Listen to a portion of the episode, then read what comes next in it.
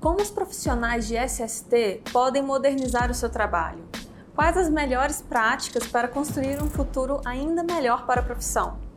No podcast de hoje, convidamos Tiago Avelino, CEO da Safety Tech, para falar sobre as tecnologias e oportunidades na área de saúde e segurança do trabalho no Brasil.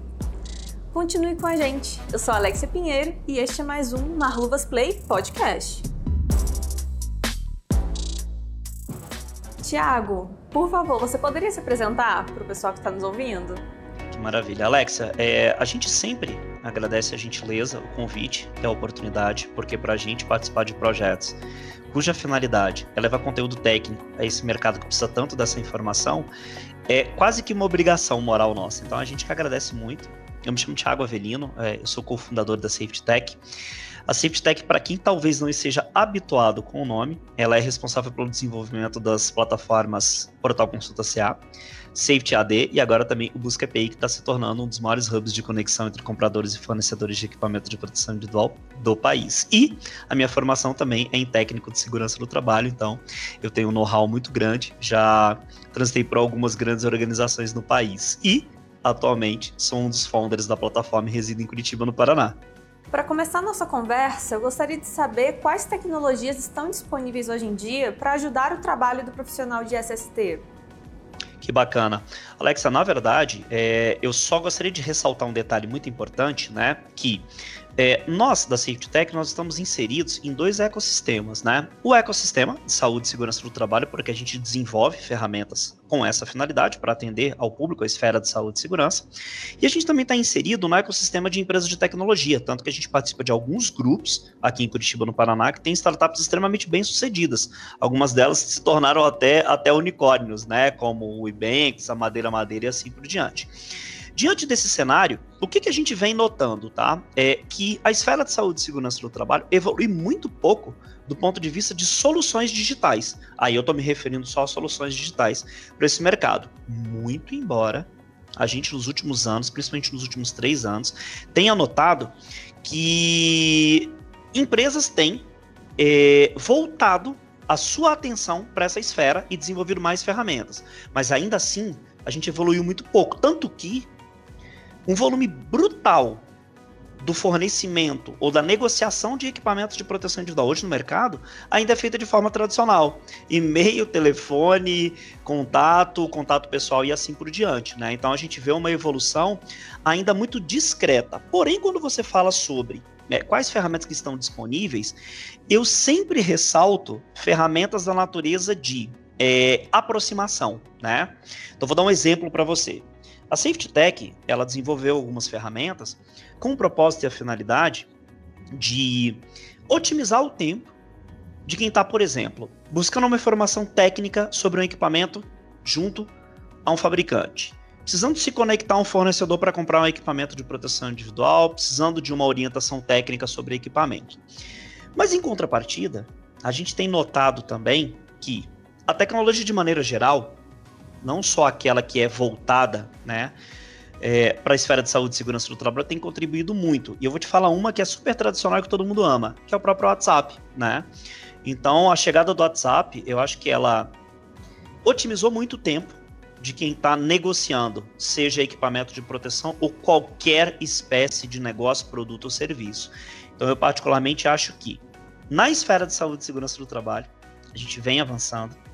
Tem muitas ferramentas de conexão com fornecedores, tem muitas ferramentas de orientação técnica, tem muitas ferramentas de ensino à distância, né? E tem muitas ferramentas que agora se tornaram bastante comum também, comuns, que são ferramentas é, de não só de monitoramento, tá? É, mas de checklists. Então, um grande problema que os profissionais de saúde e segurança do trabalho sempre se queixaram foi cerca de, olha, Thiago, eu preciso implementar meu sistema de gestão que engloba medicina ocupacional, segurança, meio ambiente, qualidade, mas eu não consigo fazer um checklist e acompanhar de maneira eficiente a evolução e o andamento. Então a gente tem no mercado hoje disponíveis muitas ferramentas que permitem que essa gestão seja feita, seja realizada de maneira bem eficiente, tá? Além das ferramentas mais evoluídas, que são aquelas de monitoramento. Vou dar um exemplo para você, tá? É, a gente faz um programa de aceleração com um dos nossos das nossas startups que estão aqui da Federação das Indústrias do Paraná,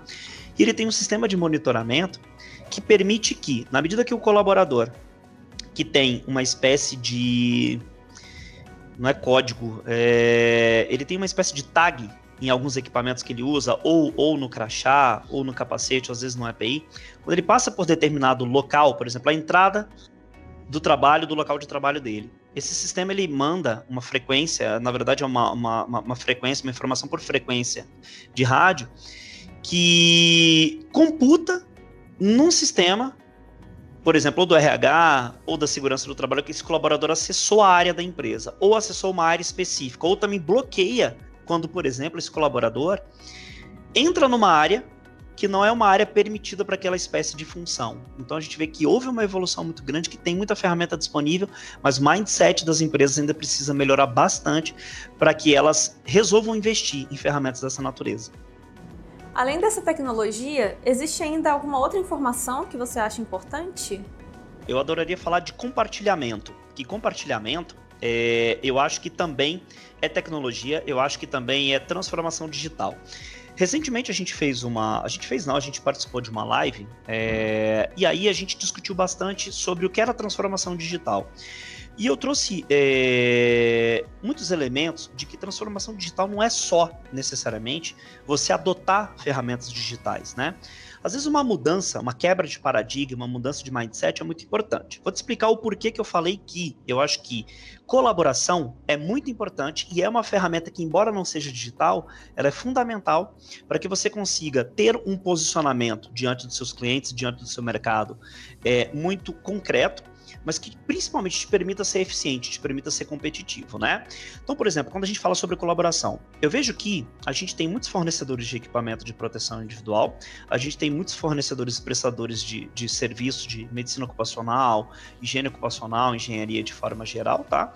Mas eu noto que existe uma rivalidade mas eu não vejo nenhum movimento que permita que todos esses cases eles possam, por exemplo, se unir e juntos entender como que eles podem, exemplo, atingir um público muito maior, como que eles podem, por exemplo, é, reduzir os seus custos, como que eles podem, por exemplo, desenvolver ferramentas juntos que permitam tornar a rotina técnica, comercial, de levantamento de riscos, de captação de dados, que é muito comum nos prestadores de serviço, muito mais simples, muito mais sucinta. Então, eu trago aqui essa ideia de que o que, que existe de tecnologia nesse mercado que pode contribuir para quem é prestador de serviço, para quem é o contratante desse serviço. Eu acho que de repente ela esteja exatamente na colaboração e não necessariamente só na ferramenta digital. É muito interessante porque a gente percebe que o futuro melhor para a segurança do trabalho só vai ser atingido quando as pessoas conseguirem ter uma comunicação melhor. Né? E juntos pensarem em melhores condições para que o futuro seja o que a gente espera. Principalmente, ô Alexia, porque é, eu, eu, eu, particularmente, tá? Eu tenho lido muito sobre. É, eu li recentemente um livro que chama-se Market 4.0, é, e aí agora a gente tem uma mudança muito rápida do perfil do consumidor. Os livros que eu tenho lido ultimamente são muito focados, os livros técnicos que eu leio, são muito focados é, em consumidor, perfil do consumidor, quem que é o consumidor, qual que é o perfil do consumidor no mercado. E a gente nota que a estratégia das empresas, elas têm que, ela tem que estar focada exatamente no perfil desse consumidor, né? Ele tem que entender o que, que esse consumidor deseja, como que ele anseia essas coisas, como que ele deseja ser atendido, quais são os canais que ele deseja ser atendido ou por intermédio dos quais ele deseja ser atendido. E dessa forma, a gente eu acho que precisa é, se preparar para atender um consumidor cada vez mais exigente, cada vez mais preparado e, sobretudo, que está em todos os canais e que, principalmente, muitas vezes, conhece mais do produto que você está vendendo do que quem propriamente está vendendo. Então, sim, eu acho que a gente precisa ter um nível de preparo muito grande, porém, focado principalmente no consumidor. E para finalizar, tem alguma mensagem que você gostaria de deixar para o profissional de saúde e segurança do trabalho? Eu adoraria. É, eu tenho uma, uma filosofia, eu acho que essa, essa é uma filosofia que a gente adota muito aqui dentro da Safety Tech, né? É, sobre, sobre consumo, eu acho que sobre, sobre desenvolvimento de ferramentas, sobre plataformas, sobre digital, sobre transformação digital ao longo dos anos, se você observar historicamente, muitas coisas elas vão mudando, tá? Elas vão se adaptando, né? E eu acho que a tecnologia, ela trouxe muito dessa transformação. Só que se eu pudesse deixar uma mensagem para quem ouve, para quem vai ouvir esse material, é o seguinte: se concentre sim em transformar, se concentre sim na transformação digital, adote ferramentas digitais, é, traga a pauta de colaboração para dentro da sua organização, mas entenda o seguinte: que nada disso é possível, que nada disso é viável, que nada disso é sustentável, ou que nada disso pode evoluir se você não focar de maneira frequente e contínua no seu consumidor. E não se engane quando o seu consumidor ele está muito próximo de você, estabelece uma relação de amizade, porque nem sempre ele se sente confortável para falar para você o que você realmente precisa ouvir, não o que você gostaria.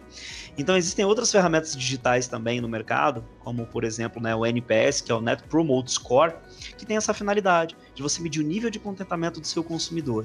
Então se eu pudesse dar é, uma dica para quem é, por exemplo, fornecedor de produtos, serviços, material assim por diante, seria essa: né? se concentre em ouvir do seu consumidor o que você precisa ouvir, não exatamente o que você gostaria de ouvir. E para quem é profissional que é contratante de serviços e comprador de equipamentos ou produtos e assim por diante, use mais as ferramentas que estão disponíveis para você, porque você precisa ser um profissional dentro da sua empresa, que é o que a gente chama de profissional intraempreendedor.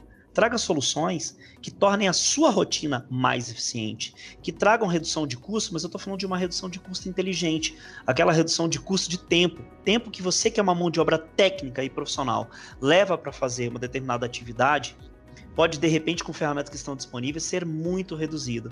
Então você ganha muito mais competitividade, eficiência de tempo e por sinal a consequência vai reverberar em toda a sua organização. Então seja um profissional de entrega. Muito obrigada, viu, pela sua participação no nosso podcast. É um prazer te receber aqui. Eu que agradeço pela gentileza, estou sempre à disposição de vocês. A Maluvas é uma empresa é, pela qual a gente tem um carinho muito grande, sobretudo pela maneira como vocês tratam a gente e o mercado inteiro. Vocês são figuras extremamente transparentes, carismáticas e com alguns dos melhores produtos desse mercado. Portanto, é a gente que agradece.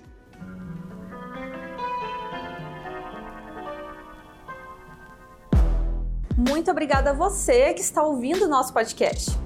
Não esqueça de nos seguir nas redes sociais. E além do Spotify, a gente também está no YouTube, Instagram, Facebook e LinkedIn. E se tiver alguma dúvida na escolha de equipamentos de proteção, entre em contato conosco através do 0300 788 3323 ou envie um e-mail para faleconosco@marluvas.com.br. Um grande abraço, pessoal. Até o próximo podcast.